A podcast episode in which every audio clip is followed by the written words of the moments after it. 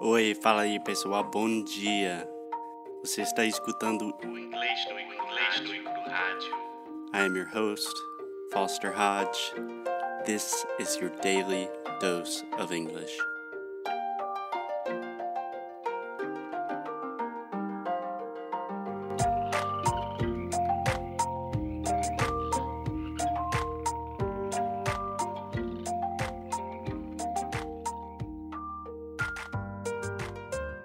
Hey, Alexia. Hello, Foster. How are you doing? I am fine. I'm a little bit sleepy today.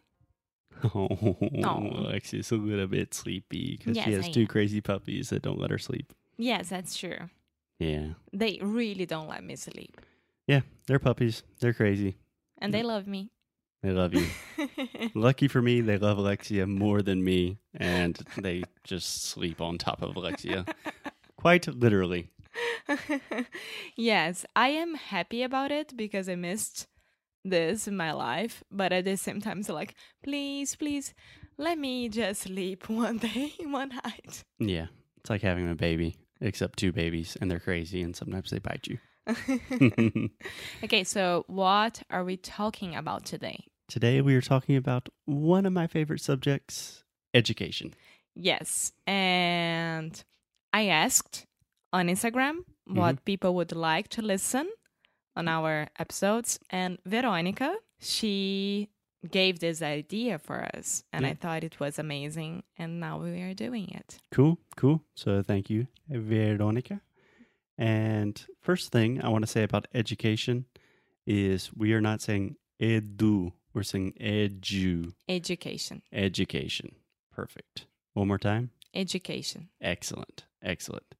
So, talking about education in general is really difficult because the educational systems in the US and Brazil are quite different.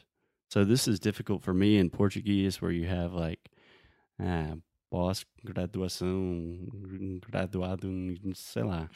Tem muita coisa. Não entendo. But I will explain how we do it in English. Okay? okay. So, Alexia, I think a great place to start is the most common mistake I see my students make is they say, I'm graduated in. So I think they're saying, eu sou formado and eu sou graduado. Eu sou formado em. Yeah. We don't say that in English. Do you know what we would say? No. So technically, you can say, I graduated in. So, for example, I graduated in international relations. But what I normally recommend for my students is just to say, I have a degree in. So, in my case, I have a degree in international relations. What about you? If I say, Hey, Alexia, what did you study? I have a degree in business. Yeah, perfect. And I really like I have a degree because it works with everything. You don't have to confuse it with I'm graduated, I graduated. It's just And easy. it sounds like super formal and. yeah. It sounds like ooh. I have a Yes. degree. diploma, certificate. Yeah, it's nice. And a lot of times you can just say I studied business. mm-hmm. Yeah. So when you're talking about your area of specialization, you don't have to say anything too fancy. Sometimes you can say just I studied. And in my case, I have a degree in business. Business would be administração. Yeah, in English, normally we say business. Most schools don't. Management. Yeah, most schools have more specific things like you can study finance, international economics, management, project management, something like that. But yeah, you can just say business. Okay. And one more thing, you can also, when you're talking about your specialization, you can say, I majored in. So we have a major, and a lot of schools have a minor. So technically, my major is international relations. That is my area of specialty. Then my minor was Spanish. It's different. okay, it's different. Let me explain. I Eu tô go- completamente perdida. I went to university and I did not know what I was going to study. For the first two years of university, you have some required classes, like everyone has to take English and all these things. Okay, so let me see if I get this. When you go to university, okay, when you go to college, Yes. you start doing everything for two years and then you specialize. Yes. And this is not the case for all colleges. So I went to a liberal arts university, which I don't know if you know how to translate that. Liberal arts. Ah, Belas Artes. Bellas Artes. Yeah. So in most liberal arts universities, you start with just taking general classes. And then after one year or two years, you choose your specialization. In some technical schools, you go directly into studying what you're going to study. Like with more scientific things, maybe you go s- to school directly for biology or something like that. Okay. But in my case, I had two years to think about it. And then I took most of my classes in international relations, um, kind of culture, societies, and then a lot of Spanish classes. Okay. Okay. Does that make sense? Yes. Another thing that I know a lot of people have problems with is just talking about what kind of degree you have.